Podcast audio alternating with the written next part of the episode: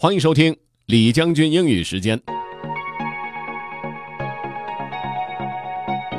各位好，李将军英语时间从开播之初到现在也有一段日子了，特别感谢大家对节目的支持。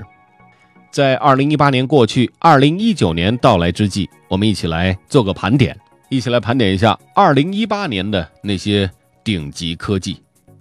Let's get started. Have fun. Top Technology Stories of 2018 by Brian Lin. During 2018, we reported on many inventions and new technologies aimed at making machines smarter. We also covered stories on how some technologies threaten user privacy. Artificial intelligence. There was a lot of news related to artificial intelligence, or AI, and machine learning.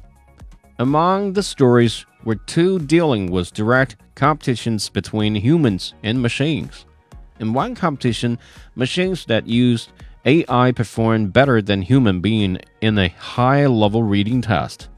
Two natural language processing tools beat human results in the experiment. One of the tools was built by the American technology company Microsoft. The other was created by Chinese online seller Alibaba Group.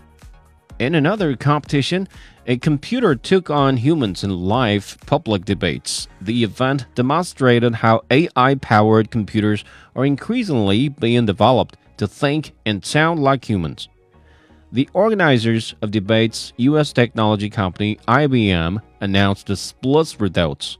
It said a majority of those watching said they felt the machine had done more to improve their knowledge of the subject, but the human got more praise for communicating her ideas.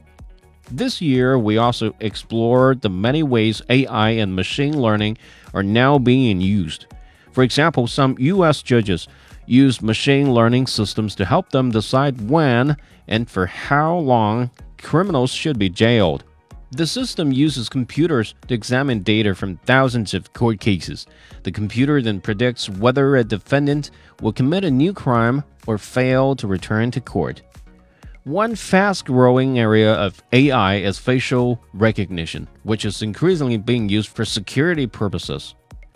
Recently, Atlanta's Hartsfield Jackson Airport became the first in the US to permit passengers to use facial recognition technology to get on flights. A Chinese company showed off an AI system it developed to recognize individuals by body shape and walking movements. The system is already being used by Chinese police in Beijing and Shanghai. In addition, machine learning was used during 2018 to predict the results of the World Cup soccer competition. The technology also created artwork that sold for a large amount of money. And it is being used to help farmers save time and money while reducing environment harming chemicals. Other technology systems are being used to follow farm animals and wildlife to collect information on their activities.